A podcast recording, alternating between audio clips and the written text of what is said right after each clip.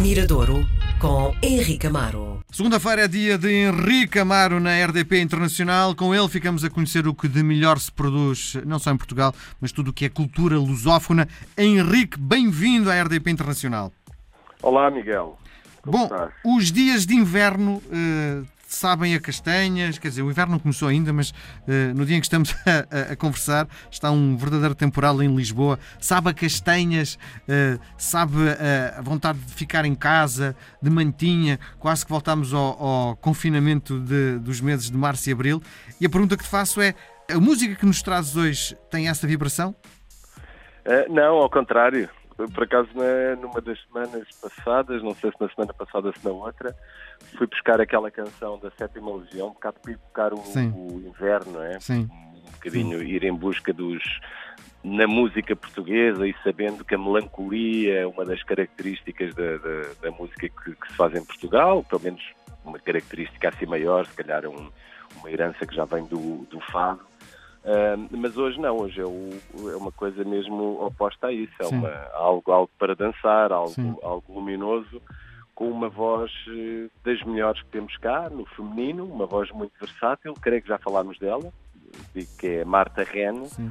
uma, uma cantora do Porto, eh, aliás muito bairrista, ela tem muito orgulho na sua, na sua cidade, na região onde, onde nasceu, é um, é um verdadeiro animal de palco, porque é uma pessoa contagiante, a Marta, ouvi, sem nunca, dúvida nunca vi ao vivo. nunca visto ao vivo, se puderes não, não percas.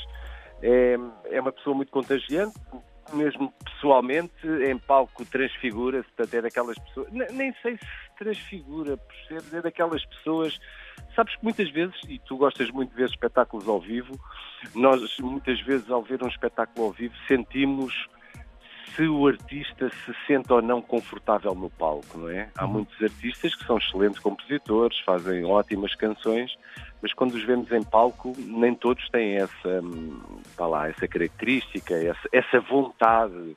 Há muitos músicos que abandonam o palco, mesmo internacionalmente, sentem que hum, andar na estrada, subir a um palco, tocar, comunicar com as pessoas, não faz parte da maneira de estar deles, não se sentem confortáveis com isso. E muitos abandonam, mesmo grandes nomes eh, internacionais que deixam de dar concertos ao vivo ou dão muito poucos. Olha, lembro, por exemplo, mesmo em Portugal, olha, o Fausto eh, nunca gostou muito de tocar ao vivo e nos últimos anos é raríssimo ver. E internacionalmente há outros que realmente não, não gostam. Não é o caso da Marta. A Marta, quando tu a vês em palco, é, é peixe na água, não é? Sente-se sente completamente à vontade e é em palco que ela consegue extravasar tudo o que, o que passa na cabeça e a sua música ganha uma nova, uma nova dimensão. Ela, para mim, é das, das vozes mais versáteis, porque é uma voz que aparece muito tarde. É uma voz que eu acompanho já, não sei, 25 anos talvez, porque ela tinha uma banda, os Sloppy Joe, que era uma banda que misturava reggae, ska, eh, funk, música dita pop. Eh, ela era um bocadinho de pau para toda a obra. e, e, e sempre foi uma voz muito versátil. Só que às vezes leva tempo a um artista, às vezes leva muito tempo, e no caso dela acho que levou muito tempo, a descobrir um som, para se concentrar, para, para investir naquele som, para começar a compor para a voz dela, arranjar a banda certa, construir uma personagem correta para, para aquilo que quer cantar. E eu creio que, hum, eh, se calhar, o que a fez um bocadinho mudar até foi, olha, o sucesso de artistas como a Amy Winehouse. Acho que, que veio o sucesso, às vezes um grande sucesso internacional, eh, desperta em alguns artistas, vem ali um farol, vem uma pessoa que consegue realmente incorporar todas as ideias que eles muitas vezes pensam e que estão dispersas. E eu creio que hum, a, a- Amy Winehouse, a maneira como canta, o- a, a banda da Amy Winehouse, a modernidade aliada a, a uma herança muito grande que vem da soul e do, e do funk, hum, ajudou muitos artistas em todo o mundo e em Portugal calculo, calculo, nunca falei com ela diretamente sobre isso mas calculo que, que a tenha ajudado a descobrir um caminho e um som daquilo que ela, que ela queria fazer. E, e, foi isso que, e é isso que ela tem, tem feito. Ela andou, ela foi, imagina, ela fez coros para os trabalhadores do comércio, a Marta Rene, não na altura de 82, mas Sim. num regresso dos trabalhadores do comércio já, não sei, 7, 8 anos atrás. Ela era uma das meninas do coro, um, tocou em bandas de reggae, teve esse Sloppy Joe, portanto, foi uma das primeiras vozes dos, dos Mesa. Uh, portanto, ela fez muita coisa. Como era um, uma vocalista de mão cheia, muitas vezes era convidada para participar nessas aventuras de outros. E depois começou, ganhou a banda dela, um, os Groove Velvet, banda que, que uma excelente banda, uma, assim, uma big band com bateria, teclas, guitarra, baixo, secção de metais, portanto uma banda também de encher, de encher o olho, e é com eles que ela tem trabalhado estes últimos anos. O último disco já foi muito bem aceito, mesmo internacionalmente. Teve uma edição italiana. E ela canta em inglês também, portanto facilita, não é? Sim, canta em inglês, entrou assim num circuito onde, onde há muitas bandas, como qualquer música que tu faças, há sempre muitas bandas em todo o mundo. Uh, às vezes pensamos que estamos a fazer um som muito próprio, isto tirando a nossa música, que é o fado, que realmente é única e nós somos os melhores no mundo a fazer, mas todas as outras músicas, sejam, seja a música improvisada, sejam jazz, por muito bom que um músico seja, tem que sempre ter consciência que no sítio mais recôndito do mundo há outro a fazer algo parecido, às vezes melhor, outras pior, mas há, há, sempre referências espalhadas pelo mundo. Mas a Marta vai calmamente fazendo o seu caminho e, e agora surpreendeu-nos no, não sei, creio que foi na semana passada, ou há dois ou três dias, já não me lembro. Mandou-me então esta nova canção que se chama 2222, um bocadinho até para dar um passo em frente, em vez de estarmos sempre a falar deste ano trágico, Sim. deste 2020 ela lançou esta, esta música que se chama 2222 e que é uma música um pouco em contraponto àquilo que, que falámos no início da conversa. Portanto, para dias de inverno, uh, para, para dias às vezes tristes como os, os que estamos a, a, viver, aqui fica uma música para dançarmos e uma música luminosa e uma música nova da Marta Ren, que é sempre motivo para festejar.